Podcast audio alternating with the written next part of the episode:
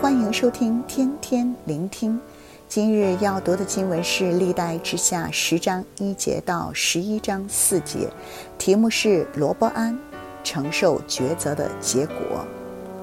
虽然今日的经文大致上与《列王纪上》十二章一到二十四节一样，但我们尝试将焦点集中在罗伯安身上。整件事情的开始只不过是一场劳资纠纷。工人代表叶罗波安向老板罗波安提出了要求，想减少工作量，无奈谈判失败了，劳资纠纷演变成国家分裂，双方都输了。相信这并不是大家最初期望的结果。今日的经文有两点的提醒。第一点，做决定前要先求问神。在整个谈判过程中，经文没有提及罗伯安求问神。历代志看重求问神，常常提到人求问神。例如扫罗没有求问神，所以神使他被杀，把国归于大卫。大卫常常寻求神，渴慕为神建圣殿。大卫相信人人可以求问神，所以神祝福他。其实罗伯安对这场劳资谈判非常谨慎，没有即时回应，要叶罗伯安两日后再回来。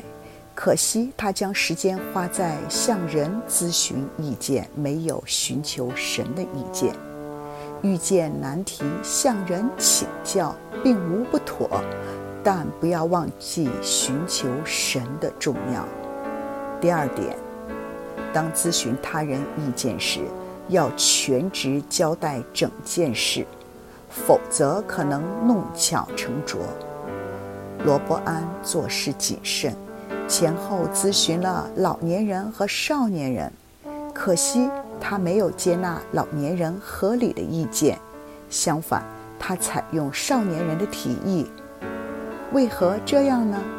有学者对比前后两节的经文，第三节叶罗波安和北方十个支派的人说话，以及第九节罗波安复述他们的说话，发现罗波安删除了“我们就侍奉你”这句话。其实北方十个支派仍希望继续服侍罗波安。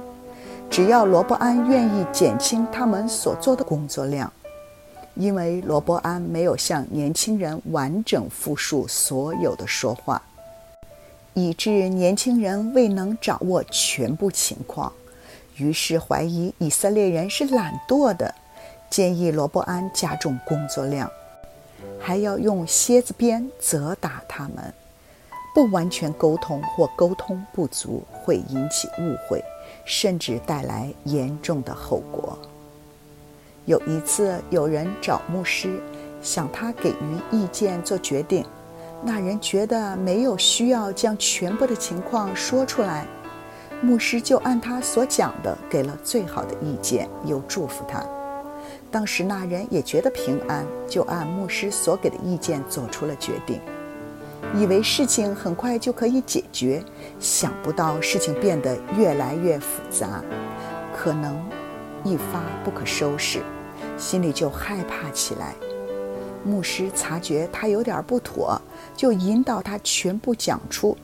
虽然事情终于告一段落，但那个人要承受他之前做了决定的结果。让我们总结一下今日所讲的。